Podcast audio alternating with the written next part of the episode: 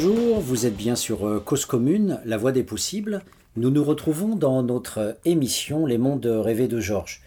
Aujourd'hui, nous allons euh, entamer euh, la partie 2 de notre émission consacrée au père aidant.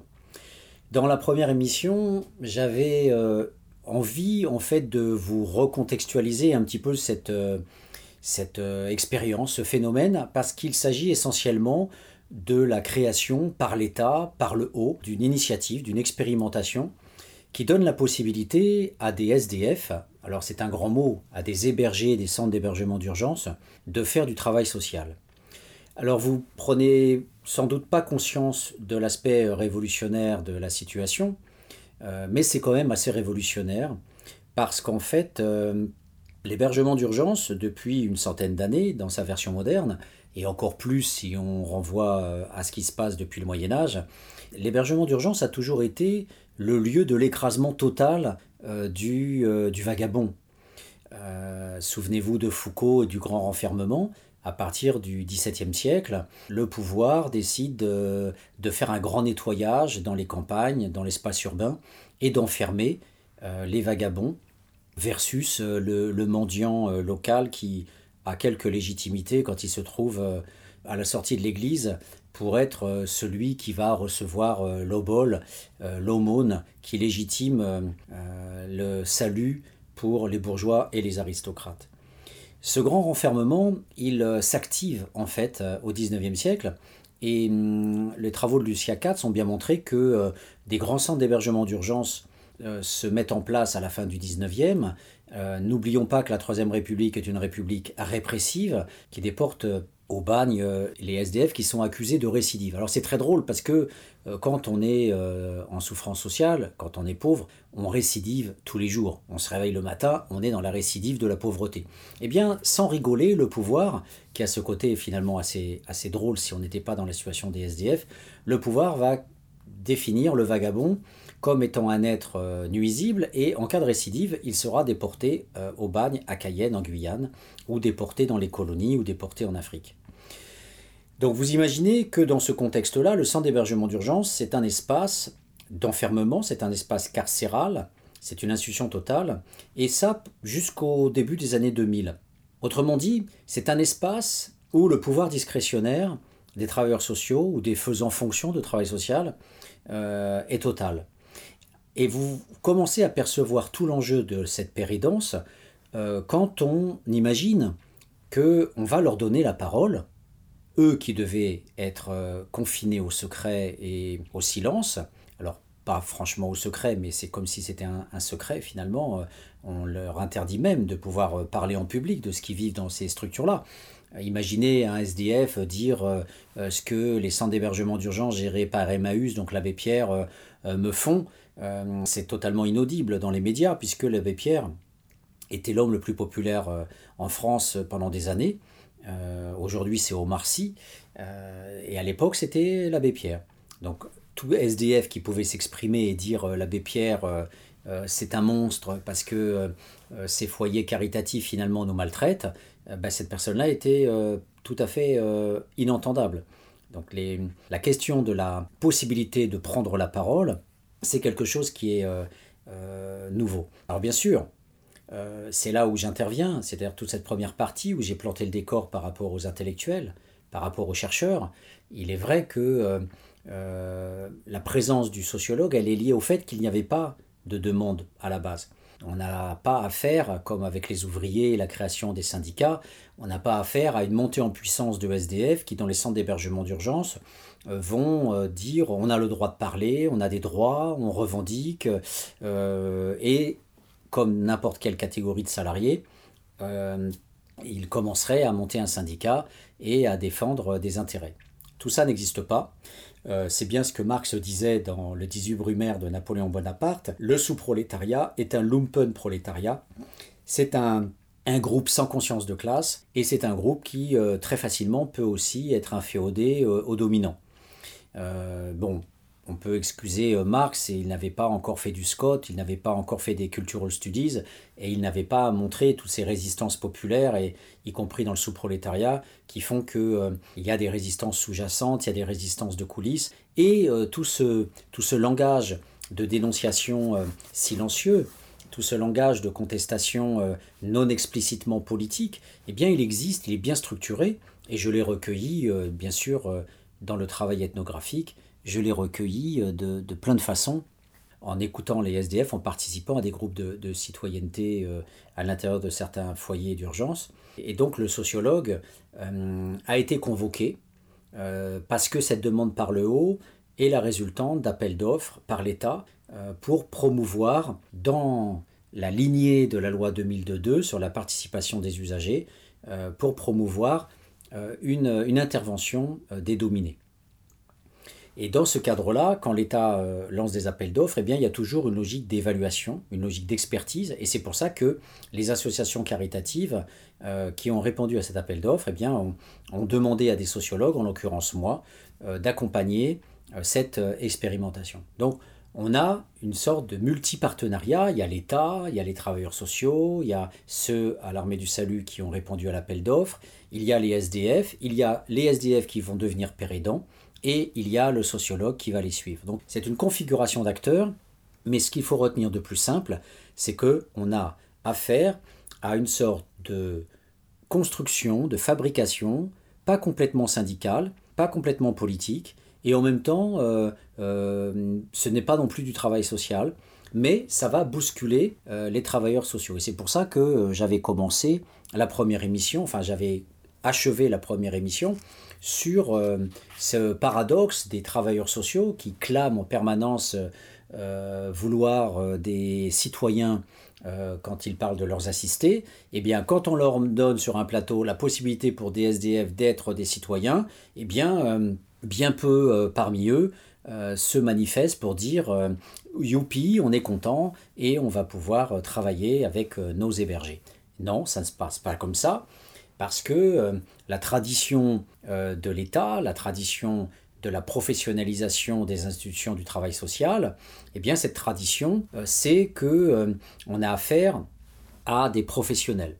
Et les professionnels ont été créés historiquement pour gérer la question sociale. Au départ, c'était des philanthropes, c'était des dames patronesses issues de la bourgeoisie, et progressivement, le travail social s'institutionnalise au début du XXe siècle et devient une profession organisé avec des formations, un cursus, euh, voilà. Mais ce qu'il faut noter, c'est que, bien qu'appartenant la plupart du temps à, au conseil généraux ou à l'État, dépendant donc de la fonction publique, ces travailleurs sociaux, éducateurs ou assistantes sociales, il faut le savoir, sont la plupart du temps formés dans des écoles professionnelles et ces institutions, comme par exemple l'école des surintendants d'usine, ne sont pas reliées à l'université.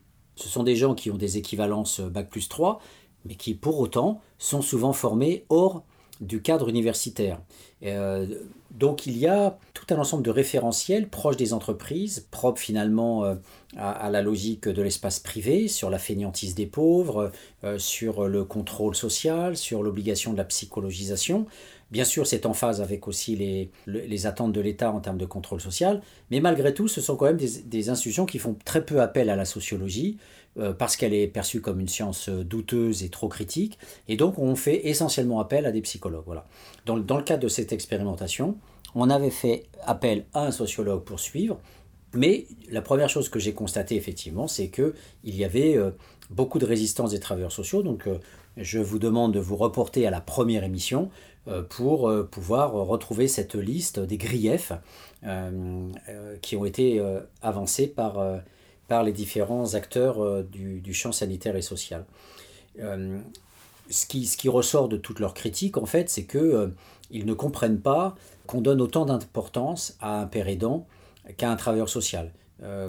donc, si c'est pour donner des tâches subalternes, comme accompagner des résidents ou autres, pourquoi pas, mais que les travailleurs pères participent eux-mêmes aux réunions d'équipe, pire, qu'ils accompagnent directement des usagers comme le ferait n'importe quel travailleur social au crime de lèse-majesté, comment peuvent-ils prétendre avoir euh, surtout le partage euh, des secrets professionnels Je pense que le travailleur social a cette jouissance, cette sorte de toute puissance sur la personne, d'où la jouissance autour du contrôle social, parce qu'il est dépositaire de secrets et que ces secrets lui font du bien. Il est celui qui euh, rentre euh, dans une sorte de logique foucaldienne de l'aveu. Et donc, il y a toute cette jouissance du savoir-pouvoir qui départage le travailleur social d'un agent de la fonction publique, type l'agent de la caisse d'allocation familiale, euh, ou de, Pôle emploi. Voilà. Il y a cette dimension-là, presque celle du psy, et donc le travailleur social voit voyait dans l'ensemble d'un très mauvais œil le fait de partager euh, ce qui a le plus sacré dans sa profession avec euh, les pères aidants. Voilà. Donc du coup, toutes les excuses étaient trouvées euh, pour dire que voilà, c'était quelqu'un qui n'avait pas la même formation, qui était payé éventuellement autant, ce qui est faux d'ailleurs. C'était quelqu'un qui sortait de la rue, qui pouvait avoir un peu d'expertise par rapport à la rue, mais qui n'en aurait jamais parce qu'il n'a pas les trois ans de formation pour être travailleur social. Il n'est pas professionnel. Et en plus, au-delà du fait de ne pas être professionnel, l'État renforce le travail social euh, au travers du mécanisme de la représentation. Parce que, et je finirai sur cela avant la pause musicale, il faut savoir que la professionnalisation dans l'espace de la bureaucratie d'État, c'est quelque chose qui se crée sur le mandat représentatif. Ça veut dire quoi? Ça veut dire que l'État, à part l'élection euh, du suffrage universel, l'État redevient indépendant. Une fois que l'élection est passée, vous avez des mandataires, les élus, qui décident souverainement de ce qu'ils veulent faire. C'est le principe du mandat représentatif défendu par Sieyès. On n'est pas dans le mandat impératif défendu par euh, Rousseau, défendu par Robespierre et Saint-Just. Ça ne passera jamais, la Constitution de 1793. Tous les pays civilisés, dits civilisés, des États modernes, des États capitalistes, des États impérialistes, des États occidentaux, pour aller vite, mais ça concerne aussi le Japon par exemple, tous les pays du monde qui ont un système parlementaire fonctionnent sur le mandat représentatif. Et ce mandat représentatif nous dit qu'une fois que vous avez élu les, élus, eh bien, une fois élus, ils, font ce qu'ils veulent. C'est le mandat représentatif. Donc, la fonction de représentation donne tout pouvoir à l'exécutif. Et le Parlement, bien sûr, euh, qui vote les lois. Et le gouvernement, euh, l'exécutif, dispose d'une administration. Donc vous avez l'exécutif, vous avez le législatif et vous avez le judiciaire. Et l'exécutif dispose d'une administration.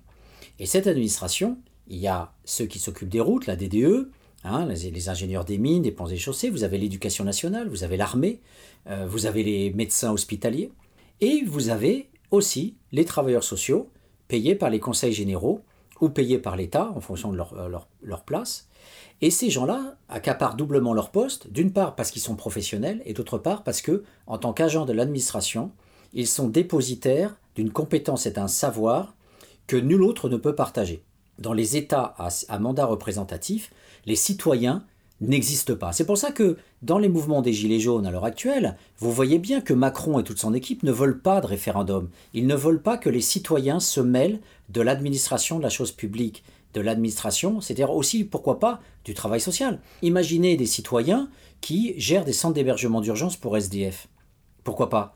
Eh bien, c'est toute la logique du raisonnement contre les pères aidants, pour dire ce sont finalement des citoyens, des citoyens euh, hébergés, mais pour que ces gens-là accèdent à la possibilité d'une expertise et d'un savoir-faire, vous devez passer sur le corps d'un travailleur social qui dispose d'une, euh, on va dire, d'une double casquette d'autorité. Il est à la fois un professionnel et il est à la fois un professionnel de l'administration, c'est-à-dire de cet État qui dispose du mandat représentatif. Nous allons donc faire cette première pause musicale avec un groupe de rap qui s'appelle Vald et le titre tout à fait éloquent, c'est Shoot un ministre. Uh-huh. Cause commune 93.1 Ouais. C'est pour tous les mecs au bord du gouffre, écrasés dans l'engrenage, frère. Uh-huh. Hey je sais que ça fait longtemps que tu penses à tuer des gens, que tu penses à brûler le banc, qui t'a rendu si méfiant, quitte à te faire des innocents. Histoire de passer le temps, je comprends que t'es la rage quand les rappeurs font que se masser le gland. Grande pustule, sans tu que je tue, sans tu que je sans tu tues. T'as du mal à t'imaginer serein dans le futur. Bande sur des tranches turques, mais tu rentres plus de thunes. Déserte le campus, tu crois pas vraiment qu'un diplôme va rattraper ta vie de môme, effacer le sang sur le mur. Toutes les patates que t'as pris et tous tes points de suture.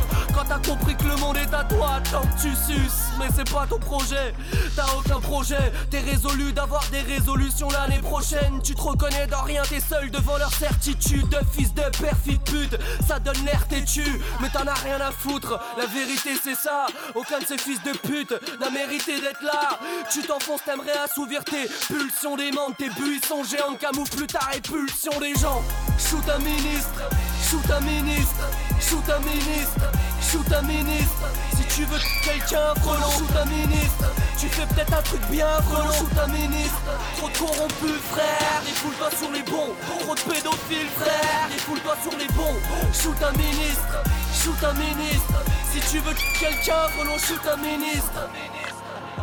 Vas-y fais la gueule, je que t'as mal petit, vas-y fais la gueule, jamais à l'heure mais c'est logique quand t'en as rien à branler. Tu vois ta vie comme un violeur dont les mains s'avançaient. Et tu vois qu'une chose à faire c'est fuir espérant qu'elle s'essouffle. Mais t'encaisses les coups enchaînés, tu cries baise-les tous c'est ton refrain préféré pendant ta prise de drogue, ivre mort. Mec, ce fils de mort piège des foules, mais je vais pas te faire la guerre. T'es pas le premier mec amer qui lâche l'affaire pour pas se mettre une balle dans la tête. Arrête, t'es rassasié. T'aimerais bien qu'on t'aide, mais t'as plus de réseau. Faudrait que tu lèches des vus. C'est trop. Dans les abysses, tu baisses les yeux pour pas voir tes parents. Tu vois que la peur dans leur regard sur leur fils défaillant. L'enfant de passant très passant qu'attendent le coup de grâce. Trou de balasse comble leur carence avec des shoes Nike. T'en as rien à foutre. La vérité c'est ça, aucun de ces fils de pute n'a mérité d'être là. Tu t'enfonces, t'aimerais assouvir tes pulsions, les membres, tes buissons géants camouflent ta répulsion des gens. Shoot un ministre, shoot un ministre, shoot un ministre, shoot un ministre. Si tu veux quelqu'un, frelon, shoot un ministre. Tu fais peut-être un truc bien, frelon, shoot un ministre. Trop de corrompus, frère, défoule-toi sur les bons. Trop de pédophiles, frère, défoule-toi sur les bons. Shoot un ministre, shoot un ministre. Veux quelqu'un, frelon, shoot un ministre. La télé te représente pas, eux non plus de pas. T'es dans ce comme un pourcentage qui danse la samba. Les 100 pas, pourquoi les faire? Y'a déjà tes semblables qui s'emballent devant l'Éden. Mais bon, qui rentrent pas, les grandes tasses, c'est par ici. Même les bars ici, le tonne gaze en barésie. Tu fais du grave ici, moi tu perds la tête. Dès que ça paye, ça fesse, y'a que ta soeur qu'on vaille la peine. Mais ça serait de l'inceste. Grande pustule, sans tu que tu hein. T'as pas d'argent et t'es pas tant fut fut Tu t'enfonces, t'aimerais assouvir tes pulsions des mains Tes buissons géants. Camouflent ta répulsion des gens.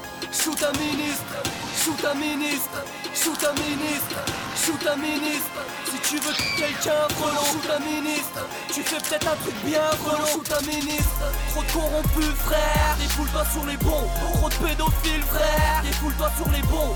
Shoot un ministre, shoot un ministre. Si tu veux quelqu'un, frelon, shoot un ministre.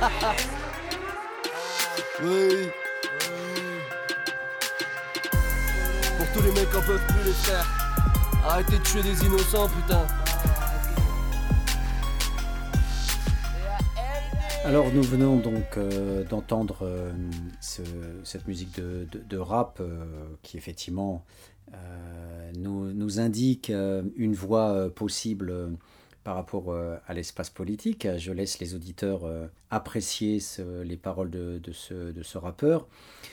Nous poursuivons maintenant sur Cause Commune, la voie des possibles. Nous poursuivons notre émission consacrée au père aidant, à la père aidance. Alors c'est vrai qu'on pourrait dire que d'un côté, euh, il y a la voie de la révolution euh, qui est euh, portée par euh, le 19e siècle, la classe ouvrière, euh, la troisième internationale, la deuxième internationale, puis la troisième internationale euh, proposée par, euh, euh, Marx et qui visait effectivement euh, cette fameuse dictature du prolétariat. Et puis de l'autre côté, il y a le réformisme, euh, la République réformiste, euh, la social-démocratie. Et la social-démocratie a euh, mis en place, pour gérer la question sociale, et je vous reporte aux travaux de Jacques Donzelot pour voir comment s'opère cette mutation au milieu du 19e siècle, de, questions de, pouvoir des ouvriers sur la société, on passe à la gestion de la question sociale, c'est-à-dire l'ouvrier comme problème social. Donc en fait, c'est une double peine. Il est déjà exploité et en plus on dit qu'il a un problème social. C'est genre d'ironie du pouvoir euh, qui marche très bien. on est pauvre, on est maltraité, on est exploité, mais en plus, tu as un problème parce que tu es alcoolique. Tu as un problème parce que tu joues au jeu. Voilà. Tu as un problème parce que quand tu piques des crises de, colère et qu'éventuellement tu peux tout casser ou tout péter, ben, voilà. Donc dans la social-démocratie, ce travailleur social qui va être délégué par euh, le gouvernement pour pouvoir gérer le sous-prolétariat, eh bien, euh, euh, là, il y a un, problème dans la conscience du travailleur social parce que dans le cadre de sa formation, de sa professionnalisation, il y a cette logique de coupure très forte avec le citoyen et avec le monde social en général. Qu'est-ce que ça veut dire? Ça veut dire que l'agent bureaucratique si euh, on s'aligne sur les analyses de Max Weber, l'agent bureaucratique doit faire preuve de neutralité. Il doit manifester une sorte d'aseptisation psychique par rapport à ses valeurs pour être simplement celui qui porte la norme, celui qui porte le, règlement, le droit à appliquer. Et hum, c'est très intéressant parce qu'en fait, euh, ça s'intègre dans la formation des travailleurs sociaux à travers cette phrase que je vais vous citer d'un chef de service à Mulhouse qui s'appelle Thibault et qui est un, cadre qui était anciennement un travailleur social, qui est devenu cadre, et que j'ai rencontré lors d'une journée euh, de réflexion autour de la pérédance à Mulhouse euh, l'année dernière, où j'étais invité pour présenter le travail fait à l'armée du salut autour de, des, des J'étais déjà, j'étais d'ailleurs accompagné par une pérédante. Et il a cette phrase que je cite, que j'ai notée dans les groupes de travail euh, où je, dans lesquels je participais. Et cette phrase, c'est la suivante. Il nous dit L'expertise du vécu, ça enlève un tabou, car ça veut dire aux travailleurs sociaux le contraire de ce qu'ils entendent en formation. On leur dit Ne venez pas vous réparer. Mais là, en galère, tu peux aider les autres. Donc, qu'est-ce que nous dit Thibault? Il nous dit qu'en fait, les travailleurs sociaux euh, qui euh, éduquent souvent, euh, viennent des classes populaires, pourraient venir avec leurs valeurs de réparation, parce que, à défaut d'être à l'usine ou chômeurs de longue durée, ils ont réussi à monter un petit peu dans la hiérarchie sociale. Et souvent, euh, certains disent ben moi au moins je m'en suis sorti. Et ben je vais j'ai le sentiment de culpabilité ben je vais aider mes frères de misère. Donc je vais aider les jeunes de cité je sors de la cité je vais aider les jeunes de cité. Et dans les formations pour travailleurs sociaux où on leur demande souvent de passer par de la psychanalyse euh, pour nettoyer leur esprit et dire euh, surtout vous n'appartenez plus aux classes populaires, vous êtes maintenant un agent de l'État, vous devez fonctionner en travailleur social, eh bien tout ce travail autour de la, du décrochage par rapport à la classe sociale, ce travail de, décrochage est très très important. Euh, pour faire des bons militaires, euh, eh bien, on forme pendant des mois et des mois un soldat, ça s'appelle le drill en allemand, pour qu'il ne soit plus qu'un agent de l'État et qu'il puisse tirer sur n'importe qui.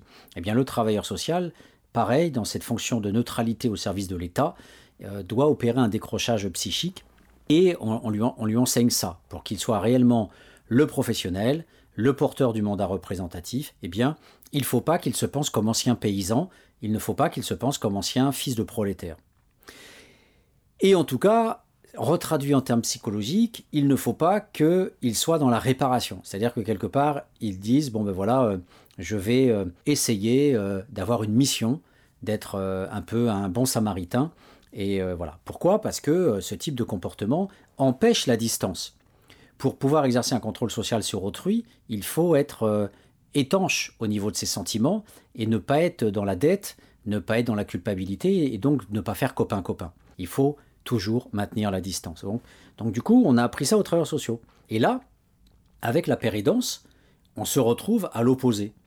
L'expertise du vécu, nous dit Thibault, ça enlève donc un tabou. Car en fait, les travailleurs sociaux vont pouvoir voir des professionnels qui ne sont pas des professionnels, qui aspirent à l'être, les péridons, qui sont des médiateurs, qui vont parler au nom des SDF en disant moi je sais ce que c'est, je l'ai vécu, et qui souvent, comme je l'ai évoqué dans la première émission, vont euh, euh, souvent euh, projeter en direction des SDF des savoir-faire et des savoir-être qui leur parlent parce que c'est une sorte de culture partagée. Je vous ai évoqué dans la première émission l'importance du bureau comme lieu de sociabilité et non pas comme lieu de rendez-vous pour voilà, être dans la bureaucratisation de la prise en charge sociale.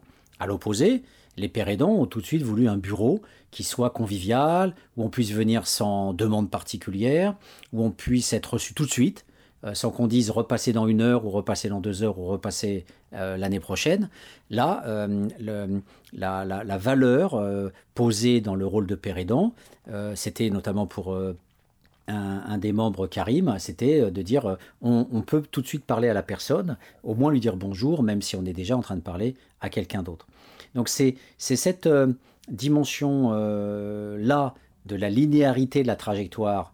J'étais dans la rue, je deviens père aidant, qui pose aussi un gros problème euh, aux, travailleurs sociaux qui avaient justement, euh, de par cette double casquette de la professionnalisation et du mandat, euh, beaucoup de mal à comprendre que des gens qui viennent de la rue, ces experts du vécu, puissent avoir une compétence quelconque dans le domaine du travail social. Voilà. Et bien sûr, Thibault, bien d'autres, et même une, une belge, Samantha, qui parlait de son, de son vécu et qui nous disait euh, euh, Oui, les travailleurs sociaux au début, ils me disaient Nous, on a tant d'années d'études et toi non, euh, or t'es payé comme moi, c'est pas normal.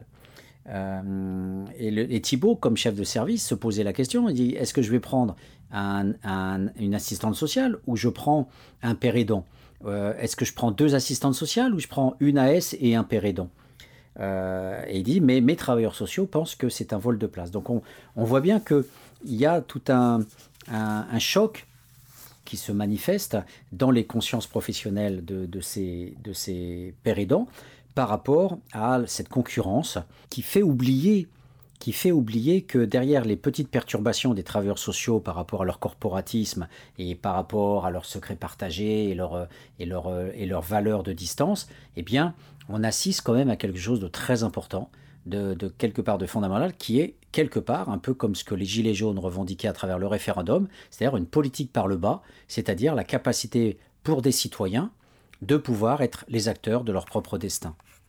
Alors, il est intéressant de, procéder euh, avec cette forme de raisonnement sociologique est le raisonnement par l'absurde. Si on compare la pérédance euh, comme euh, critère d'intervention avec un syndicat comme critère d'intervention, on, voit tout de suite la différence qui, les oppose, mais en même temps, il y a un certain nombre de, congruences, de, rapprochements qui sont importants à lister.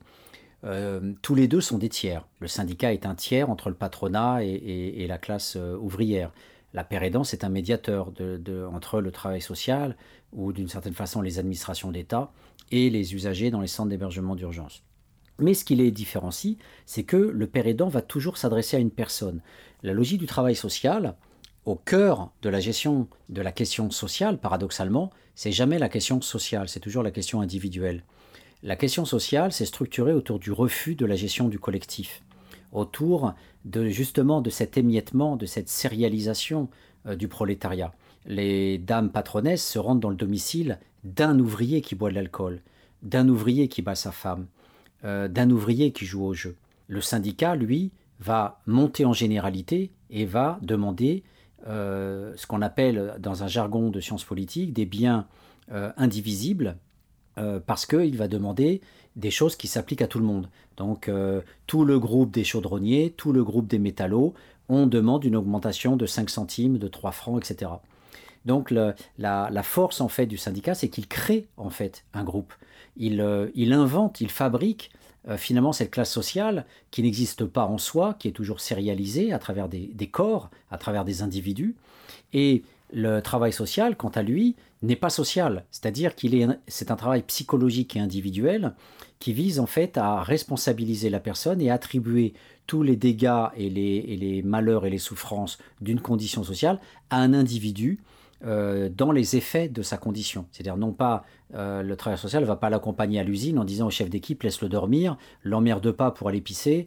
Euh, non, c'est hors de l'entreprise que le travailleur social va dire arrête de boire, ne joue pas. Mais à aucun moment le travailleur social ne fera le lien avec les conditions dans l'entreprise pour dire si tu bois ou si tu joues, c'est parce que tu es emmerdé par ton patron 8 heures par jour à travailler sur un poste de travail aliénant et à devoir supporter les directives du petit chef d'équipe. L'autre grande différence, c'est que la pérédance va fonctionner sur le secteur médico-social, c'est ce que je, vous disais, c'est-à-dire sur le psychologique, sur le soin, sur euh, la, notion de responsabilisation, ce qu'on appelle l'insertion. Euh, faire un CV, faire des efforts, écrire des lettres de motivation, faire des démarches individuelles. Là où le syndicat ne corrige pas le comportement des gens tels qu'ils sont, c'est leur, domaine de vie privée, ils font ce qu'ils veulent, mais va agir sur les conditions matérielles, augmentation du niveau de vie essentiellement, ou des conditions de travail à l'intérieur de l'entreprise. Mais bien sûr, le syndicat joue aussi sur la vie privée à travers les comités d'entreprise et la possibilité d'améliorer un petit peu les, possibilités de, vacances, notamment en créant des centres de vacances. Donc on voit bien que la, la, pérédance est centrée, comme le travail social, sur un problème individuel à résoudre, là où le syndicat agit autour de revendications pour améliorer euh, un acquis. La grande différence aussi, c'est que le, travailleur père ainsi que le travail social vont fonctionner essentiellement avec la logique euh, de la légalité, avec la logique euh, du droit, avec la logique de la soumission à ce qui fait en propre le mandat représentatif, c'est-à-dire l'administration ne va pas contester l'administration. Donc, le travailleur social est celui qui n'est que le porte-voix, le porte-drapeau, le porte-parole des normes.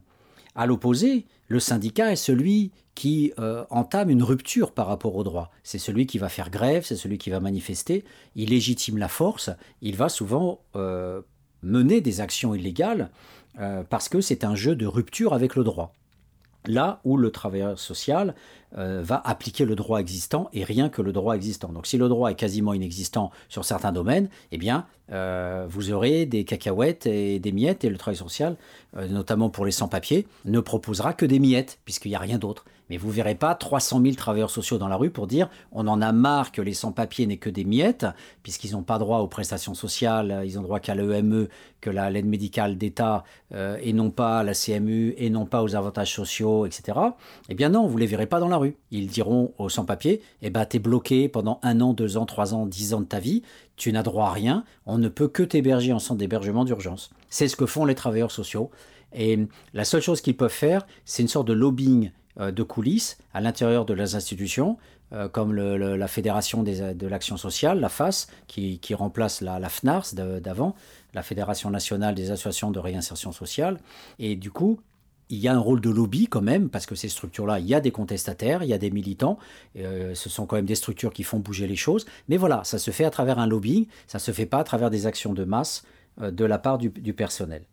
Donc l'essentiel de cette comparaison euh, montre que le, travail social va fonctionner essentiellement sur les ressources euh, de parole. Le travailleur social va remplir des dossiers, mais il va parler euh, essentiellement à la personne pour la motiver, pour l'accompagner, pour, pour l'aider à remplir les documents, pour obtenir tel ou tel droit. Alors qu'à l'opposé, le syndicat va mobiliser et transmettre des savoir-faire de répertoire d'action pour contester et organiser euh, une amélioration des conditions de travail. Voilà, donc cette, cette comparaison été importante pour vous montrer que l'appel d'offres autour de la pérédance, l'innovation de la pérédance, ce n'est pas une action communautaire venant de la base à travers euh, des SDF qui voudraient révolutionner le champ du travail social. C'est quelque part une certaine forme d'instrumentalisation euh, des SDF à cheval entre la logique de euh, la participation, la loi 2002, la volonté de, faire plus de démocratie, et de l'autre côté, le risque aussi, malgré tout, dans un cadre néolibéral, qu'on crée aussi euh, des êtres moins formés, mal payés et mieux, en tout cas mieux contrôlables, qui, puissent, dans cette division du travail, en tous les cas, entre père aidant et travailleurs sociaux ordinaires, bah, finalement instituer un petit peu de, de travail social au, euh, bas de gamme euh, en les payant moins et en faisant en sorte que euh, ces, acteurs-là soient effectivement moins, moins rebelles, plus soumis. Et donc cette instrumentalisation de la pérédance ferait en sorte aussi qu'il il y aurait quelque part une façon de, de geler les discordances entre les hébergés qui ne voient jamais leur situation s'améliorer et les travailleurs sociaux qui n'ont pas beaucoup de moyens pour les aider, c'est toute la misère du monde de Bourdieu, et eh bien à travers les pères aidants, ça serait une façon, à travers cette instrumentalisation, ça serait une façon aussi de produire de la pacification. Nous allons maintenant euh, faire une, seconde pause musicale et écouter Médine et sa musique à taille de la série Enfant du destin. Sur une terre de pas plus de 40 000 âmes, vivait un guerrier qu'on appelait Ataï. Cultivateur de Bagnan et d'Ignam, chef comalé du peuple des Kanaks. Obtenu son titre malgré son jeune âge, dans le respect des coutumes ancestrales. Gardien d'une quelques cinquantaine de cases, au nord de Nouméa, à la capitale.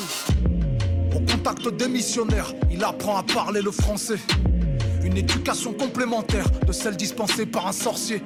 Apprendre à manier la fronde, dans la nature se fondre, devenir une ombre, bien entretenir les tombes sur ce qu'on appelle maintenant la terre des colons. Ils veulent nous faire croire qu'ils sont ici pour l'amour de la croix. Pourquoi nous repoussent-ils de nos forêts moites si ce n'est pour le commerce du bois? Ils sont arrivés ici avec leur bétail pour y construire des prisons et des bagnes en pensant que nous étions des cannibales installés partout des postes de gendarmes. Ils ont fait de nos femmes leurs femmes de ménage. Dans le meilleur des cas, quand elles servent pas d'esclaves, refusent de nous les rendre quand on les réclame. C'est ce qui arrivera à la dénommée Katia. On a tous attendu son retour, mais le maître la séquestre. Quand un membre est amputé au groupe, c'est tout le village qui s'inquiète. Sortez les casse-têtes, aiguisez les saguets. Mélanésiens, enduisez vos corps de la suie de bancoulier. Le sang va couler. Cause commune 93.1 Un raid de trois personnes, taille et deux autres hommes, au secours d'une autochtone, entre les griffes de ce caldoche.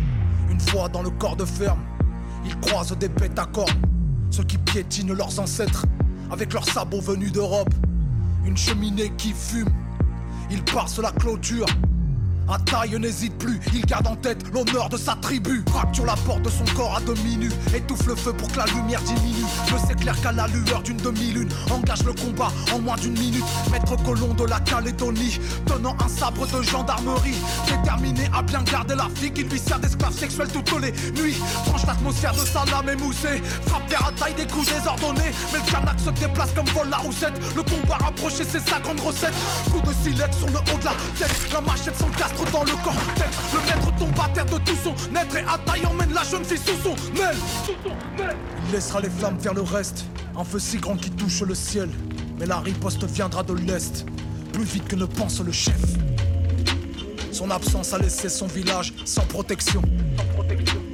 Au loin, les détonations de fusils à piston Ces plantes de pied accélèrent sur le sentier pierreux il voit son village et les soldats qui les forcent à sortir de chez eux abandonnent le groupe, foncent dans la brousse, accourent pour mieux pouvoir briser leur troupes. Tout autour est trouble, l'horizon se brouille, le cœur qui s'emballe, les idées qui s'embrouillent.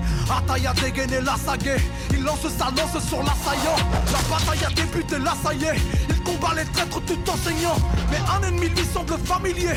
Serait-ce un canac de connaissance qui en colon blanc se serait rallié et qui lui tranche le cou au nom de la France?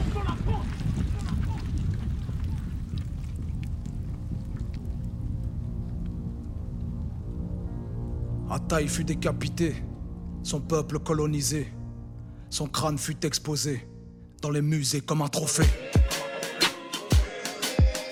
Enfant du destin, enfant de la guerre, enfant du destin, enfant de la guerre, Komale, Tiendanit, Kanala Naketi, Kouaoua. Orowe, Neku, Azareux et Kikoué. Enfant du destin.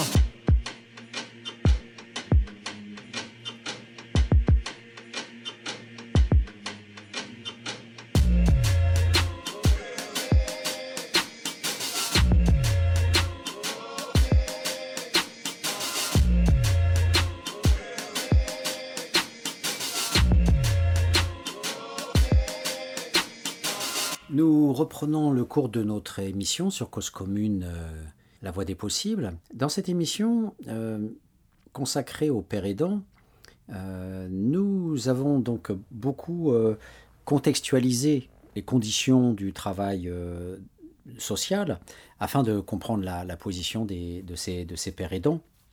Pères aidants dont on verra effectivement le profil plus humain à travers de larges extraits de leur, euh, de leurs commentaires, de leurs analyses dans une troisième émission.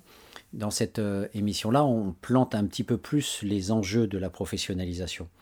on a bien mentionné le fait qu'en tant qu'agent de l'État, les travailleurs sociaux euh, bénéficient euh, de cette fonction régalienne qui a été identifiée par Max Weber à travers sa fameuse définition de l'État. L'État, c'est une entreprise politique qui revendique avec succès le monopole de la violence physique légitime. Et cette question du monopole, qui n'est jamais totale, puisqu'il y a toujours de la contestation, des grèves, des luttes sociales, et il y a même du vigilantisme, c'est-à-dire des citoyens qui font le travail de la police et de l'armée quand cet État est défaillant, et on le voit dans plein de situations, et encore récemment à Mayotte, les Mahorais qui font le ménage contre les Comoriens parce qu'ils estiment que l'État, euh, avec sa gendarmerie, ne, renvoie pas suffisamment de Comoriens à la mer. Ce monopole, fragile, mais relativement fort quand même dans les États modernes, a donc une sorte d'omniscience. Je monopolise le savoir-faire dans la police, dans les, sur l'école, donc les savoirs, l'obligation scolaire, et bien sûr le travail social. Donc cet État centralisé euh, euh, a fabriqué un monopole, et c'est pour ça que euh, le mandat représentatif est quelque chose qui permet cette monopolisation, puisque au départ il y a le suffrage universel qui finalement donne la parole à des citoyens, mais très vite on lui enlève le, vote finalement est, l'instrument parfait de la perte du pouvoir. ce que Bourdieu, citant les latins, fides simplicita, nommait la remise de soi. Le mandat représentatif, c'est donc euh, légitimer cet État centralisé qui contrôle tout. Euh, je vous reporte aux travaux de Tocqueville sur euh, l'Ancien Régime et la Révolution, où il montre bien que dès Louis XIV, pour changer un pont à, perdu dans la campagne, il fallait remonter à l'intendant et lui-même en parlait euh, à la cour. Donc cet État centralisé qui monopolise les affaires publiques, eh bien le travailleur social va pouvoir en bénéficier. Et cet État centralisé, monopolisant tous les savoirs, est d'autant plus fort qu'il s'appuie sur la science. Il s'appuie sur la raison. Cet État rationnel, cet État de raison, euh, s'adosse à tout un ensemble d'expertise. C'est ce qui est la base de la profession. Une profession, c'est une qualification. On apprend des choses. Donc le travailleur social va aller à l'école et il va passer trois ans à engranger des savoirs. Euh, donc c'est l'état rationnel. Et cette délégation euh, à des bureaucrates qui s'adossent à cette professionnalisation a encore un côté encore plus rationnel que la formation, c'est le fait que cet État est juridicisé, c'est-à-dire que c'est un État de droit euh, qui fabrique des normes. Euh, donc le juge, vous le connaissez, c'est le code pénal, le code de procédure pénale, c'est le code civil. Les avocats, les juges, c'est des milliers et des milliers d'articles. On est noyé là-dedans. En fait, dans une société très compliquée, qu'on ne comprend pas nous-mêmes, on a besoin de faire appel à des sortes de professionnels de notre société. Des professionnels qui nous traduisent notre société. Tellement ça devient ingérable euh, les normes existantes pour euh, circuler, pour manger, pour traverser un espace public, pour rentrer dans une institution. Il y a, à chaque fois qu'on fait un pas dans la société, il y a des milliers d'articles qui légifèrent, qui organisent, qui normalisent, qui régentent. Et cette euh, vie sociale procédurière, cette vie sociale, les travailleurs sociaux ben, la gèrent pour tout ce qui concerne la question sociale, à travers notamment euh, des dossiers. Voilà, on fait des dossiers individuels. Et quand les pères aidants arrivent, les travailleurs sociaux se disent mais ils sont complètement incompétents, ils connaissent rien aux normes que nous on a appris pendant des années. Ils ne connaissent rien à, la rédaction des dossiers que l'on doit faire pour demander tel droit. Il faut se mettre en contact avec euh, euh, telle agence, tel organisme, la CAF, Pôle Emploi, pourquoi pas un CMP pour l'aspect psychiatrique, etc. Et tout ça, ce sont des dossiers.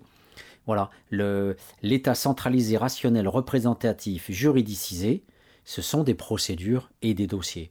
Donc nos bureaucrates euh, se disent mais il n'y a aucune chance pour que ces pères ça puisse fonctionner. Ils sont aux antipodes de, ça. Voilà. Donc la question de la mobilisation des pauvres, que l'on voit à travers les comités de chômeurs de la CGT ou le DAL avec les familles africaines, euh, c'est quelque chose qui a été constitué historiquement comme une impossibilité en déléguant aux classes moyennes le souci d'investir l'État, alors les classes moyennes pour ces postes de travailleurs social, et puis les classes supérieures pour les postes de diplomatie, les narcs, euh, euh, les cabinets ministériels, etc. Et donc ce dessaisissement des pauvres est quelque chose de constitutif de la fabrication historico-sociale du travail social. Les pauvres ne s'autogèrent pas comme dans les communautés des Dowayo en Afrique, quand il y a un gosse qui tombe par terre, c'est la communauté qui gère le problème. Quand euh, éventuellement un mari a tel ou tel problème ou une femme tel ou tel problème, c'est le village qui gère le, problème. Dans nos sociétés modernes, les pauvres vont être construits comme étant incompétents. Et c'est tout ce travail des élites euh, d'à la fois les exploiter, d'à la fois de leur dire vous avez un problème, et troisièmement de leur dire vous êtes incapable de solutionner vous-même le problème, vous êtes incompétent, il faut faire appel à des professionnels, travailleurs sociaux, psychologues, etc. Donc on, a euh, une triple peine en fait, et il ne faut pas oublier que toute cette dimension communautaire que l'on croit être propre aux Américains, aux Canadiens et qui, vient notamment aussi aujourd'hui à travers la Belgique, euh, finalement est quelque chose de très peu communautaire. L'État est partout, les professionnels sont partout, comme en France.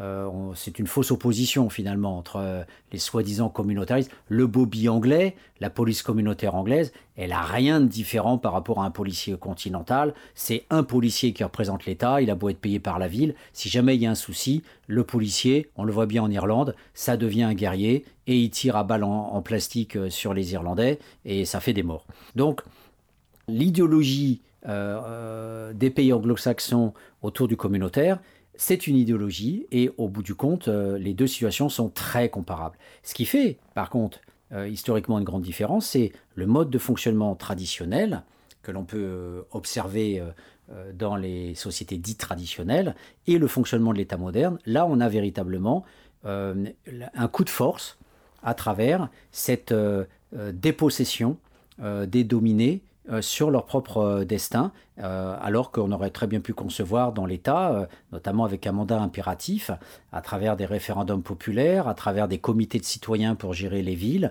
On aurait très bien pu aussi imaginer des comités de citoyens pour gérer les questions sociales. eh bien, on voit bien d'ailleurs des citoyens accueillir chez eux des sans-papiers et autres. On a des, voilà, on a des capacités de la part des citoyens à faire du travail social de type entre guillemets communautaire. Donc ça peut exister, sauf que c'est relégué sous une forme de militantisme gauchiste, et tout de suite l'État dit mais vous n'avez pas le droit d'accueillir des sans-papiers chez vous, euh, c'est condamnable par la loi, et vous pouvez risquer la prison, avec des amendes de milliers, de dizaines de milliers d'euros. Donc on voit bien que cette solidarité, cette, cette compétence de base des citoyens, elle est non seulement euh, interdite euh, par euh, l'État, elle est, elle est illégitime, elle est illégale, elle est interdite, et tout est fait pour que les travailleurs sociaux soient les seuls à pouvoir fonctionner dans une logique de prise en charge où la plupart du temps on ne peut rien faire pour des migrants sans papier.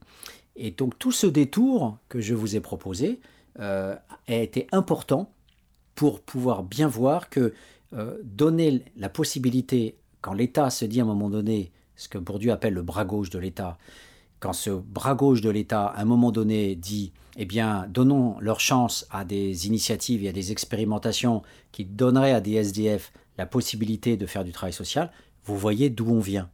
Là, vous, vous prenez conscience de toutes les constructions et les fabrications historiques qui ont été faites pour que ça ne marche pas, pour que ça soit rendu impossible. À commencer par les travailleurs sociaux eux-mêmes qui ont levé les boucliers pour dire c'est pas possible. Voilà. Donc au, bout du compte, la solidarité, la, fraternité, la, prise en charge communautaire, elle signifie quoi? Elle signifie que euh, les travailleurs sociaux vont se barricader dans des boîtes, dans des bâtiments, dans des lieux fermés, où les droits d'entrée sont négociés. On ne rentre pas comme ça pour euh, voir euh, des travailleurs sociaux. Il faut prendre des rendez-vous, il faut rester poli, euh, il faut se taire, il faut écouter ce à quoi on a droit. Euh, parfois même quand c'est la caisse d'allocation familiale et quand on est une femme seule, il faut supporter les visites des agents de contrôle de la cave qui viennent chez vous vérifier qu'il n'y ait pas de slip d'homme dans les placards, sans quoi l'allocation parent isolé est supprimée. Donc on a une sorte de dématérialisation de l'affect, on a des gens euh, qui, dans la rationalisation, sont désincarnés, désincarnent l'humain, réduit à un dossier, un accès au droit, une procédure, et du coup, toutes les dimensions les plus affectives, les plus privatives, euh, ben, euh, disparaissent. Et c'est bien toute cette, cette production de l'agent fonctionnaire, si bien étudiée à son époque par Max Weber, qui, qui va donc pouvoir gérer la question sociale. Alors, il ne faut pas non plus être angélique et, croire que euh, d'un côté on aurait les méchants travailleurs sociaux, qui l'entrée de jeu serait dans la neutralité, le désinvestissement de l'affect, euh, la, procédure euh, et l'implacabilité de l'application du droit, de, telle sorte que finalement l'individu soit, soit broyé dans la moulinette de, de, ses prestations. Il, faut, il, ne, il ne faut pas penser de manière dualiste. Parce que le problème, effectivement, de, de, la péridance, c'est que on se retrouve aussi avec un tiers. Ce tiers, comme je vous le disais, ça peut être un syndicat. Et il peut être très proche de la, du groupe en question. Ça peut être une émanation, comme euh, l'émission qui a été faite avec Jean-Marc, euh, cette émission aussi sur la péridance. Euh, je vous reporte au, podcast avec, qui a été fait autour de la biographie de Jean-Marc dans, l'émission Les mondes rêvés de Georges c'est quelque chose qui est très proche du groupe. Là, on est dans la, démarche, en fait, est très institutionnalisée, elle est, très désincarnée, et donc du coup, on se retrouve avec euh, des, des pères aidants qui vont être euh, sélectionnés par les institutions du travail social. Euh, ce seront les directeurs de structure qui vont les choisir, en l'occurrence ceux qui ont répondu à l'appel d'offres. Et à ce titre, on se retrouve avec un tiers qui, du coup, parce qu'il est plus proche du travail social et de, la direction euh, que des, acteurs, eh bien, euh, l'instrumentalisation euh, est possible et du coup, la distance avec les SDF est plus importante. Et à ce titre, toute la question que, qui, est à poser est est-ce que le père aidant représente encore les gens de la rue Est-ce qu'il est encore expert du vécu Ou bien la, façon dont il est extrait et choisi euh, du groupe euh, introduit une telle distance qu'au bout du compte, il ne peut plus apparaître aux yeux des SDF que comme quelqu'un euh, d'édulcoré et qui s'est trop transformé pour pouvoir être réellement un expert du vécu. La question a été, j'en ai parlé pendant la première émission, la question est centrale en sciences sociales. Elle est, j'en ai longuement parlé dans une émission que j'ai consacrée à Goffman sur la zone grise. Donc je vous reporte aussi à ce podcast euh, disponible sur Cause Commune. La question euh, sous-jacente à tout ça, c'est bien la question des traîtres de la zone grise, c'est-à-dire de celui qui va être utilisé par l'institution pour être un relais de l'institution et non pas euh, quelqu'un qui serait un faire-valoir des intérêts du groupe. Le médiateur communautaire est-il celui qui va porter les revendications et les attentes euh, des hébergés, des foyers d'urgence, ou bien sera-t-il un collabo? Cette question est, fondamentale, elle, euh, elle anime euh, la question de la sociologie des classes populaires depuis le début, notamment les premières cultural studies anglaises, bien sûr, Richard Hogarth avec le dualisme eux-nous, et, et, tout ce dualisme eux-nous montre bien que ceux qui veulent se situer au milieu sont d'avance condamnés à apparaître euh, euh, comme, euh, comme traître. Là aussi, j'ai bien sûr souvent posé la question aux, péridants eux-mêmes, et hum, les cinq personnes que j'avais, à part une, n'ont pas eu cette expérience. les résidents leur ont pas renvoyé à la figure le fait qu'ils étaient traîtres. ça a été dit une fois par un, par un, par un des péridants qui m'avait dit un peu à part, en aparté, qu'effectivement, euh, une personne qu'il connaissait euh, euh, jadis, quand ils étaient tous les deux résidents, l'avait retrouvé dans le même foyer, alors que ce père aidant était devenu père aidant, et il avait été le voir, et il l'avait testé en lui disant bah, Tiens, maintenant que tu es père aidant, tu pourrais m'aider à voir ça, ça ou ça. Et, et le, le, père aidant a dit Bah non, je, je, je il faut que je te vois, il faut que je discute de ta situation, euh, je ne peux pas te donner ça parce que je te connais, euh, on ne peut pas faire copain-copain, ça marche pas comme ça. Et là, le père aidant dit Ah oui, d'accord, ok, d'accord, tu es passé de, de l'autre côté, ok, d'accord, j'ai compris. Et, et, là, le père aidant m'avait dit Non, non, euh, je, lui avais dit que j'étais pas du tout passé de l'autre côté du miroir et que j'avais trouvé les mots pour le rassurer et lui dire que ça restait une personne telle que je l'avais connue et que j'allais assurer pour, pour l'aider. lors de la journée de Mulhouse dont je vous avais parlé, euh, il y avait un, père aidant de, l'association Totem qui, lui, avait euh, mis les pieds dans le plat et hum, il avait euh, évoqué sa, propre situation quand il était devenu père aidant. Et s'est dit, moi, effectivement, je me suis tout de suite demandé si les autres allaient m'écouter, car très rapidement, dès que j'ai commencé à être père aidant, mes amis m'ont dit, t'es plus mon pote, parce que t'es passé de l'autre côté. Et ils ont dit, mais voilà, il a changé de bord. Et, hum, il leur avait répondu, mais je ne suis pas là pour vous espionner. Euh, en rajoutant après, euh, pendant l'intervention, euh, après ça s'est tassé, il a fallu que les gens s'habituent à moi, je leur ai dit qu'on n'était pas les indiques des travailleurs sociaux, c'est intéressant les indiques, hein. on a bien la notion de collaborateur, pas au sens de l'entreprise, au sens des collabos de la Seconde Guerre mondiale. Là aussi, j'en avais parlé pendant l'émission de Goffman. Voilà. Et, donc il y a bien cette question euh, euh, qui, euh, qui est évoquée parce que on voit bien que la question dont je vous parlais de la citoyenneté, de la médiation communautaire, c'est pas du tout la même chose que le fait d'être créé par l'institution pour être un médiateur. Dans un cas, on a une logique qui ressemble à celle du syndicat. Dans l'autre, on a une logique tout simplement de hiérarchisation. C'est un peu comme si l'entreprise recréer la notion de chef d'équipe. Le fait d'instiller, de créer un, relais à l'intérieur d'une institution, c'est quelque chose qui peut tout simplement créer une hiérarchisation, une stratification, et non pas une nouvelle façon de concevoir de manière plus démocratique, c'est-à-dire sans enjeu politique, de participation réelle des usagers, euh, une nouvelle façon de travailler. Donc euh, nous allons faire une troisième pause musicale euh, toujours dans le rap, avec Kerry James et Orelson. Donc les jeunes appellent ça un feat. nous nous dirons de manière plus classique un partenariat assez inattendu. Voilà, leur titre c'est À qui la faute?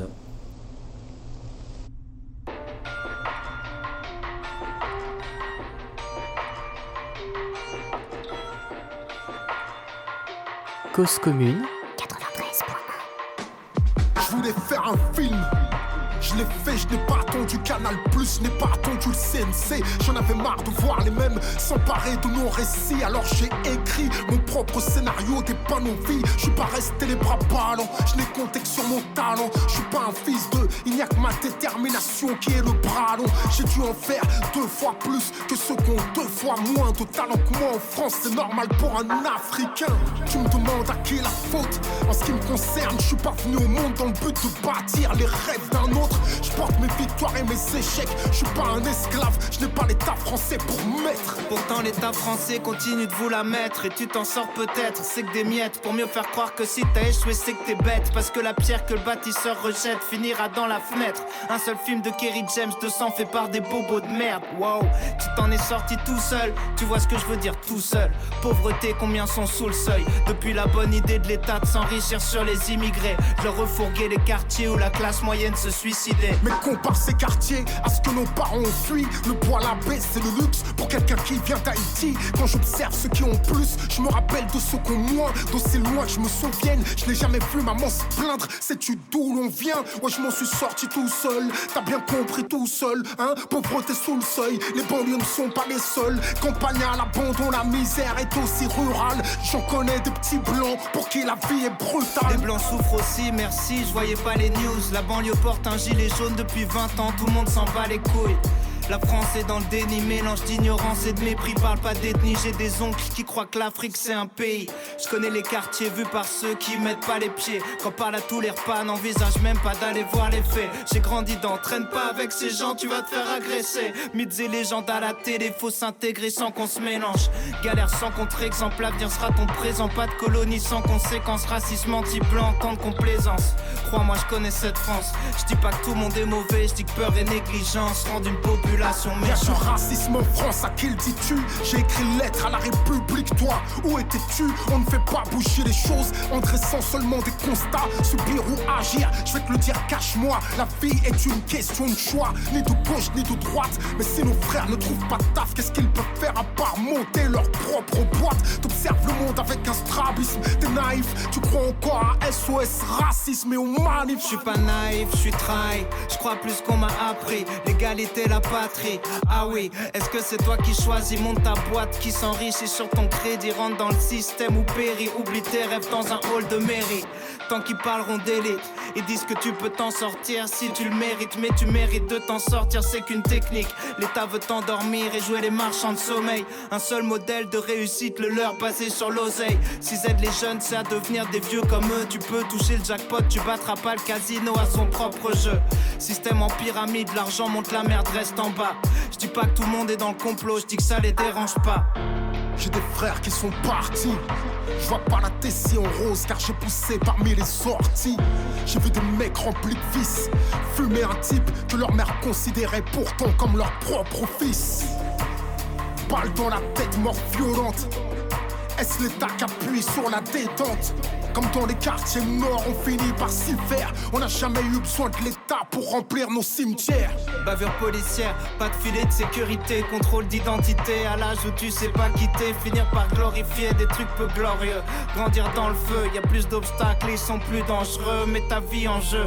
Trafic de stup à des fils de enfermés pour qui s'évadent en soirée, t'es qu'un pion dans leur petit jeu.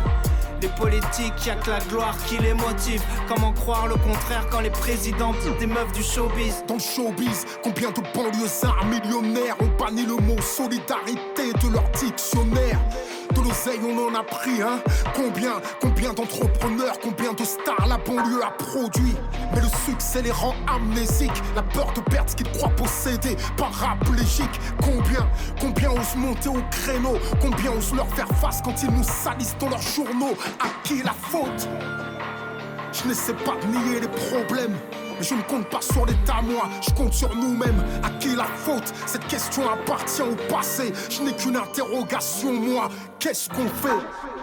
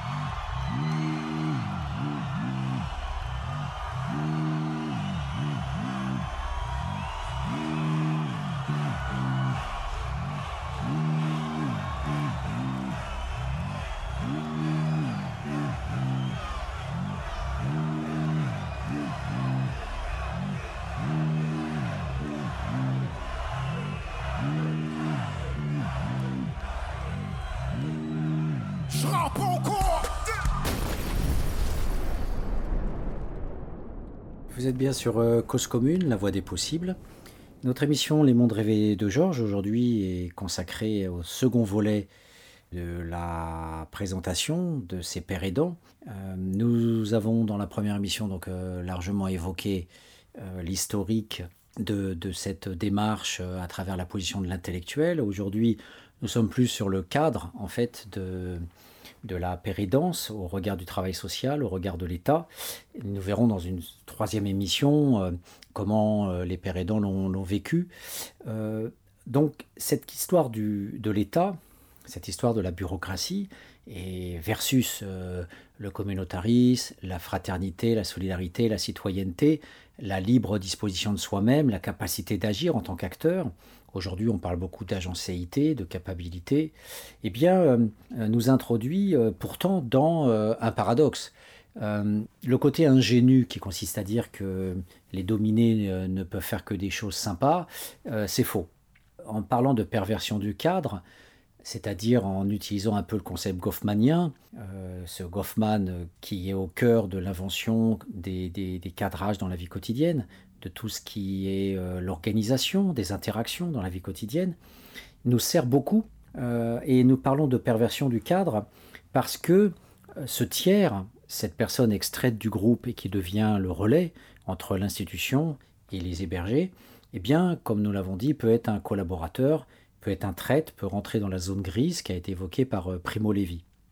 La zone grise, c'est le capot, c'est le Stubendienst, c'est le chef de bloc. Ce sont ces, postes intermédiaires créés par les nazis pour déléguer en fait à des déportés le, soin de, de se contrôler eux-mêmes finalement, diviser pour régner. Et hum, chez les, chez les SDF, euh, la, la question effectivement de l'absence de la classe pour soi, de l'absence du syndicat ou du parti politique représentant un peu les intérêts de la classe ouvrière, même s'il y a toujours la déformation liée à la fabrication d'un espace symbolique propre, euh, n'importe quel groupe peut se dire représentant de la classe ouvrière, même le Front National. Donc euh, ceux qui sont les plus proches du groupe ouvrier vont avoir une latitude, un espace des possibles très très large eh bien cet espace des possibles, il est aussi très large euh, quand on, imagine les possibles du, relais. Le relais n'est pas forcément euh, euh, l'agent de l'institution. Comme je le disais, ça peut être quelqu'un qui émane du groupe. Les alcooliques anonymes, même si c'était transclassiste, illustrent ce cas-là et, et se sont passés d'organisation. Ce sont des alcooliques qui vont accueillir d'autres alcooliques. Mais bien sûr, les SDF sont des personnes captives. Elles sont euh, euh, captées par les maraudeurs, elles sont captées par le SAMU social, elles sont captées par euh, toutes les officines qui sont en charge de s'occuper d'elles ou d'eux, à savoir aussi les policiers spécialisés sur les SDF. Et le fait de ne pas être possesseur de son espace propre, d'être hébergé, d'être euh, pauvre, mais en plus d'être euh, pris en tenaille euh, entre la rue d'un côté et l'institution avec ses réglementations intérieures et, toutes ses contraintes, font que le challenge du, dominé qui s'auto-organise pour être représentant de, ses collègues, de ses copains d'infortune, eh bien, il est loin d'être gagné. Parce que euh, dans cet espace des possibles, entre je joue le jeu et je joue pas le jeu, il y a énormément de, possibilités de remplir des cases. Là, je vous l'ai dit, on peut être un traître, mais dans le sens inverse, on peut effectivement euh, tomber dans le clientélisme. Euh, le clientélisme, c'est toutes les fois où le, le bureaucrate weberien ne joue pas son jeu de neutralité et de capacité à rendre service de manière universelle à tout le monde. Le clientélisme, je l'ai vécu dans les foyers Emmaüs, quand euh, les Africains qui avaient été nommés permanents de nuit et donc dirigeaient les centres d'hébergement d'urgence, eh bien ces Africains souvent accordaient de larges passe-droits aux, membres de leur communauté, de leur nationalité ou parce qu'ils étaient noirs. C'était la même chose avec les Maghrébins. Et souvent les, petits blancs, et j'en ai encore eu beaucoup d'exemples dans les foyers quand j'organisais des débats avec les SDF, eh bien, se plaignaient euh, en aparté, quand on mangeait ensemble le midi ou quand je les voyais à l'extérieur, ils se plaignaient en disant euh, ici tu fermes ta gueule parce que euh, de toute façon il n'y a que des arabes ou des noirs et, donc du coup nous les blancs, les français, on, est même obligé de manger halal, on est même obligé de, il n'y a plus de porc même dans les restaurants, on peut même plus manger français. Donc il y a vraiment ce, tronçonnement en clan euh, et, donc la, question effectivement du, du qui est compliquée, c'est le fait que à l'échelle individuelle, les résidents qui ont pu connaître les pères aidants dans les associations caritatives où ils étaient hébergés, ou même les résidents qui ne les connaissaient pas avant, mais qui savent qu'ils sont pères aidants et donc experts de rue, vont pouvoir aller les voir en leur disant Hé, hé, tu me connais, tu sais qu'on est des résidents, tu sais qu'on vient du, même monde, vas-y, essaye de, m'écrire ça, euh, signe ça à ma place, euh, tu peux pas essayer de m'avoir ça, etc. Donc la question du clientélisme, euh, quelque part, le syndicat, c'est quoi? C'est un clientélisme apaisé. C'est une façon aussi de, rendre des services. Euh, même si le syndicat ne veut pas se penser comme ça, euh, parce que c'est jamais une prestation individuelle. Le clientélisme, c'est toujours une prestation à tel ou tel individu. Il n'empêche que le syndicat rend toujours des services. Et il y a toujours des petits aménagements qui sont faits. les copains s'entraident, bien sûr, en cas de difficulté personnelle. Voilà, donc on voit bien que la question de la sélection, du recrutement de pères aidants qui ne soient pas dans le clientélisme, ou euh, qui euh, ne soient pas euh, des gens qui ne pourraient pas être présents sur place, sur la scène, à occuper la position, eh bien ces questions-là sont fondamentales. j'ai évoqué le clientélisme, la question de la présence sur la scène est aussi importante. Les SDF sont souvent des gens malades, sont souvent des gens qui ont des problèmes psychiques, qui ont des addictions, qui peuvent avoir des psychoses ou des névroses fortes, qui peuvent être plus ou moins paranoïaques. Peut-on prendre quelqu'un parmi les SDF qui va s'énerver tout de suite si euh, un SDF l'énerve?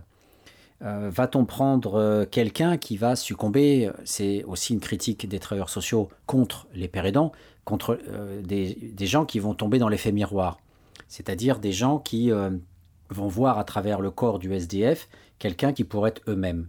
Et donc à ce titre lâcher prise, perdre les pédales, perdre la face et ne, ne, pas pouvoir agir en professionnel. Voilà. Est-ce qu'on va avoir affaire à des SDF qui, devenant père aidant, vont pas comprendre le jeu parce que c'est d'un niveau trop élevé pour eux? La juridicisation, les dossiers, l'accompagnement, les réunions d'équipe, euh, euh, les débats autour des situations, c'est une compétence. Expert de rue, ça suffit pas. On peut être expert de rue, mais peut-être faut-il plus que être expert de rue. Il faut en même temps comprendre, quand on veut être dans cette logique de père travail social, il faut être euh, armé aussi des procédures, des savoir-faire, des codes de l'autre. Donc tout ça montre que entre l'instrumentalisation, le clientélisme et la compétence, avec de l'autre côté la défection, c'est-à-dire les maladies, et ça on a eu un cas parmi les, les pères aidants, parce que la personne était alcoolique et souvent euh, l'alcool est une façon de cacher aussi peut-être euh, le sentiment que la barre est trop haute. En tous les cas, il y a une circulation entre l'incompétence et l'addiction. Et, du coup, voilà, pendant plusieurs mois, cette personne a été absente. Donc vraiment, la question s'est posée de manière brûlante et elle, elle, s'est concrétisée à travers cette défection euh, de l'un des, des, pères aidants. Et donc c'est très coûteux pour la direction qui a fait confiance à ces médiateurs et qui se retrouve du jour au lendemain avec un certain nombre de résidents qui n'ont plus de référents euh, parce que, en tout cas de référents parmi les pères aidants, parce que il y a un arrêt maladie, il y a une défection, il y a un abandon. Donc la question du tiers, on le voit bien, suppose un travail de sélection, de repérage et de sélection, afin que le père aidant soit réellement père aidant, que le père aidant soit dans le pouvoir d'agir, qu'il soit capable d'être réellement un acteur au service des autres. Et cette question est loin d'être banale, puisque on va demander, et j'en parlais dans la première émission, on va demander à quelqu'un qui est cassé, à quelqu'un qui a besoin d'être aidé, d'aider les autres. On va demander à quelqu'un qui ne peut pas s'occuper de sa propre situation pour se sortir lui-même de sa propre situation, avoir un logement, un travail, de pouvoir trouver un logement, un travail à d'autres personnes. Donc c'est quelque chose qui est extrêmement paradoxal de pouvoir imaginer que quelqu'un qui reste en bas et qui ne peut pas s'en sortir puisse être opérationnel pour faire sortir d'autres personnes, alors que son propre intérêt individuel serait déjà de faire en sorte qu'il puisse se sortir lui-même de l'ornière avant d'aider les autres. Donc cette question extrêmement paradoxale du médiateur non servi en premier pour servir les autres fait que on ne peut pas prendre n'importe qui et que du coup euh, la façon dont les pères aidants ont été sélectionnés euh, nous montre que ceux qui peuvent être pères aidants, et c'est quelque chose là où le sociologue aussi peut avoir son rôle à jouer, ce sont des gens qui dans l'ensemble forment ce qu'on pourrait appeler l'aristocratie du sous-prolétariat. Alors, euh, avant d'en venir au profil donc, concret de ces, de ces pères aidants, ceux qui ont été réellement choisis, il, faut aborder justement cette question de l'espace des possibles de la fonction tiers, puisqu'on peut avoir des gens qui soient, comme je l'ai dit, dans l'effet miroir et qui laissent finalement, qui succombent et qui soient dans la défection, comme on peut avoir des gens très intéressés qui vont rentrer dans l'instrumentalisation pour se servir eux-mêmes, pour pouvoir ne penser qu'à leur propre intérêt. Euh, et, et, ou voir être clientéliste à l'égard euh, des copains, mais en tous les cas ne pas réellement faire le job pour tout le monde. On peut aussi avoir, dans cette logique aussi euh, clientéliste, c'est-à-dire dans cette logique de gens qui jouent pas le jeu de la distance, qui sont trop proches, on peut, au-delà de, du phénomène communautaire de la même ethnie, au-delà du clientélisme, on peut avoir aussi tout simplement euh, des gens trop proches des mondes de la rue, au sens où euh, on peut avoir affaire à des violeurs, à des personnes sortant de prison, à des personnes qui sont toujours dans l'addiction, à des voleurs qui sont autant de possibles du sous-prolétariat. Le sous-prolétariat est dans l'illégalisme. Le sous-prolétariat euh, est euh, quelqu'un qui est dans le prélèvement direct à usage privé, à la différence du syndicat qui va être dans une revendication de prélèvement indirect au service de la collectivité. Le sous-prolétaire est dans un prélèvement direct à usage privé. Il va voler, il va prendre pour lui-même, etc. Donc, peut-on prendre un médiateur qui ne respecte pas les codes fondamentaux du travail social, à savoir la légalité? Donc euh, on voit très très bien que cette question du trop proche suppose de prendre un même, quelqu'un qui, qui vienne de la rue, mais pas complètement de la rue dans toutes ses dimensions euh, les plus trash. À l'opposé, si on prend quelqu'un qui a été dans la rue, mais qui en est sorti, parce qu'il est devenu euh, éducateur ou il a trouvé un autre job, c'était le cas à Mulhouse. On avait des gens qui étaient sortis d'affaires, mais qui continuaient à revenir comme père aidant dans le travail social tout en étant sorti, en ayant trouvé euh, euh, d'autres jobs, euh, quel que soit le, travail. Donc cette configuration existe et elle est probante puisque les personnes en question, ça pouvait être des anciennes prostituées, ça pouvait être des anciens SDF, des anciens toxicomanes, mais qui sont sortis d'affaires. Et là-dessus, j'en avais longuement parlé avec Georges, et Georges me disait, pour être pérédant, il faut être sorti d'affaires pour se donner en modèle. On ne peut pas être expert du vécu tout en étant encore dans le vécu. On ne peut pas être expert du vécu en étant toujours dans la merde. Il faut être expert du vécu au sens du passé, mais d'une compétence qui reste ancrée en soi alors même qu'on en est sorti. Si Georges me disait ça, c'est que il était sorti de l'alcool et qu'il pouvait aussi avoir une action de prévention à l'égard des SDF alcooliques parce que lui-même se donnait en modèle d'un SDF qui avait rompu avec la pratique alcoolique. Il se disait alcoolique abstinent. Je vous reporte à mon livre, Les mondes rêvés de Georges, où je retrace euh, bien sûr sa vie, son parcours et tout le travail qu'il a effectué pour reconfigurer le rapport à la boisson comme étant un rapport de distanciation et de détestation contrôlé. Donc, on peut avoir cette première tension dans les profils entre trop proches et trop lointains. Parce que même si je leur disais ça, même si euh, euh, plusieurs pères aidants que j'ai rencontrés dans différents colloques sont des anciens, à l'opposé des aidants que j'ai suivis à l'armée des saluts, qui n'étaient pas des anciens, qui étaient des dedans, qui étaient des toujours là, eh bien, euh, on est dans une tension qui n'est pas simple et où on a des avantages et des inconvénients, si je parle en termes politiques, euh, des deux côtés. Donc cette question très importante des profils des, personnes. Va-t-on prendre un trafiquant? Va-t-on prendre un violeur? Va-t-on prendre un braqueur? Un sortant de prison qui peut être dans la prédation, dans le capital guerrier? Eh bien, euh, on voit bien que euh, ce sont des, des, gens qui peuvent être tout à fait pertinents par rapport à l'expertise de rue. Euh, mais qu'est-ce qu'on appelle expertise de rue pour un travailleur social? Tout, tout, tout est possible dans la rue et on voit bien que euh, dès qu'on parle d'expertise de rue, on est dans un langage petit bourgeois du travailleur social policé qui respecte les normes et qui attend que l'expert de, rue, ce soit quelqu'un euh, qui soit dans un aspect cognitif par rapport à la, vie à la rue et non pas euh, dans une pratique déviante qui est tout à fait illégitime et qui ne ferait que introduire le désordre à l'intérieur de l'institution sociale. Donc euh, je finirai cette seconde émission donc sur euh, ce que j'ai appelé l'aristocratie du sous-prolétariat. Il y a bien eu des mécanismes de sélection. Alors la première chose c'est que j'ai été euh, en fait squeezé. les deux directeurs de l'armée du salut qui s'occupaient du recrutement, bien qu'on en ait parlé au tout début de l'expérimentation, eh bien, se sont passés de moi et ils se sont exclusivement appuyés sur leur filière personnelle. La première chose qu'il faut savoir, c'est que l'immensité des 5 pères qui ont été recrutés, 4 sur 5, étaient des gens qui euh, étaient déjà connus par les directeurs, qui les connaissaient personnellement, ils les avaient déjà vus fonctionner comme résidents, et pas uniquement comme résidents, ils les avaient déjà vus fonctionner comme citoyens. Euh, l'armée du salut, avec Emmaüs, a, joué à fond la carte de la participation à travers euh, le montage des CCRPA, ces comités euh, consultatifs régionaux euh, des personnes euh, accueillies, qui ont aussi un conseil national. Et dans ce cadre-là, pendant des mois et des mois, eh bien, la tête des foyers d'urgence a pu côtoyer, aussi former, vivre avec ces personnes qui devenaient des référents pour des autres SDF puisqu'ils étaient élus dans une fonction politique Ce n'était pas du tout une fonction de travail social, mais c'était une fonction politique.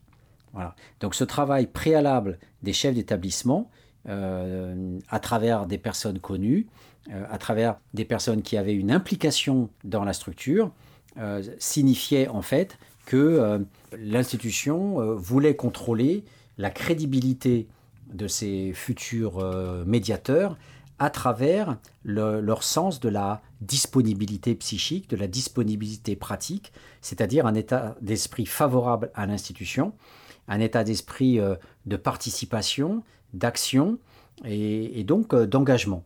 C'était les, valeurs du travail, les valeurs à travers le militantisme, les, les valeurs de l'engagement, la volonté de bien faire, être bénévole dans son foyer, euh, qui jouaient la deuxième euh, ressource qui était évaluée par euh, les directeurs de structure, euh, c'était en fait les compétences personnelles des, personnes recrutées.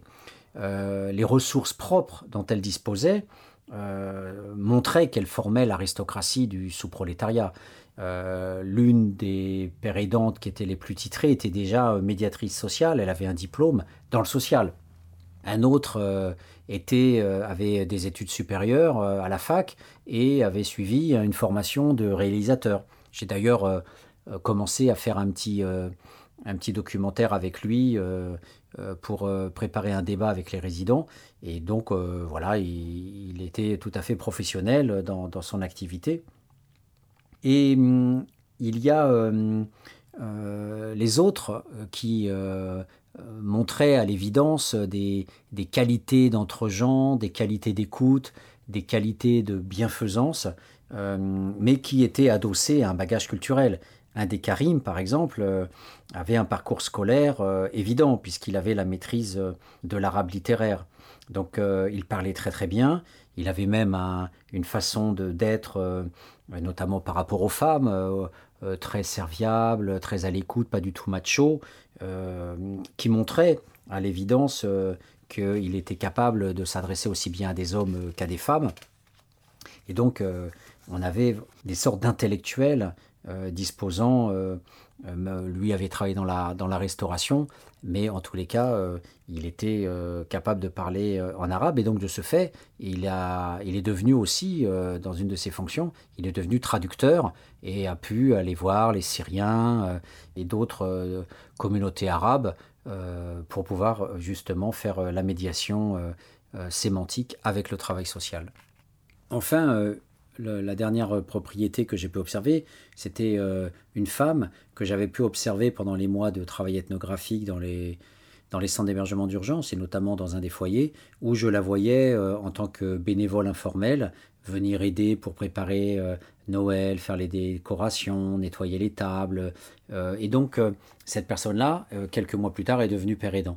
Donc, on a, sur l'ensemble des profils, ces critères de participation politique, de ressources personnelles, de compétences, de titres scolaires, de, capacité à parler, de capacité à s'engager, qui montrent à l'évidence que la, la, notion même de vocation de Bérouf euh, et, à, la, base de la profession chez Max Weber, eh bien, cette disposition à, s'investir dans l'activité euh, dans laquelle on va, travailler, eh bien, euh, ces capacités-là, ces dispositions étaient, étaient repérées, étaient identifiées par l'administration donc de l'armée du salut, par les directeurs en question, et donc ce n'est absolument pas hasard si, euh, d'entrée de jeu, ces acteurs euh, ont pu se trouver à l'aise dans les, réunions d'équipe ou dans l'accompagnement, c'est-à-dire ont pu trouver leur, bonne, leur bonne distance pour à la fois être en interaction avec les travailleurs sociaux et simultanément être crédible auprès des autres SDF. C'est la fin de notre émission. Nous n'écouterons pas le quatrième morceau qui était prévu. Je vous propose de l'écouter lors de notre troisième émission sur la pérédance, qui euh, se penchera euh, plus particulièrement sur le vécu des pérédants à travers de, larges, extraits de leur, euh, de leur récit suite aux, enquêtes et aux discussions collectives qui ont été menées avec eux pendant presque deux ans.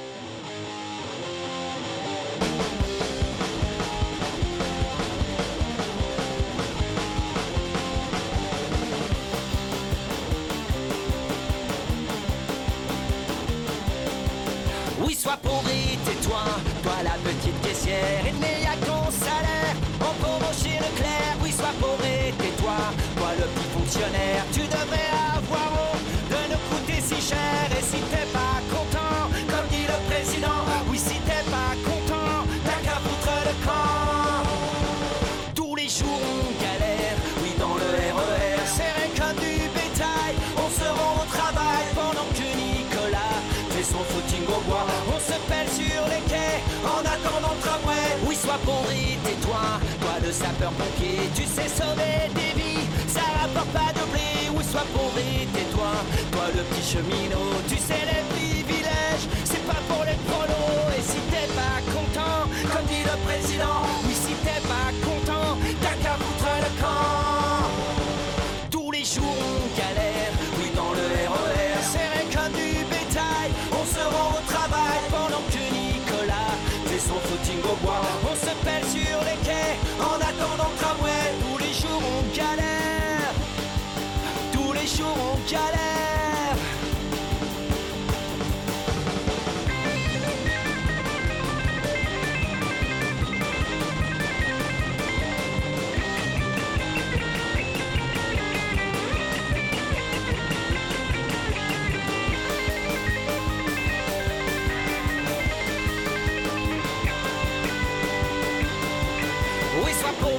toi, toi la petite infirmière, on te les paiera jamais. Tes heures supplémentaires, oui, sois pauvre et tais-toi. Toi la petite Kaira, fume ta marijuana. Et surtout bouge de là, et si t'es pas content, comme dit le président, oui, si t'es pas content, t'as qu'à foutre le camp. Tous les jours on galère, oui, dans le RER, serré comme du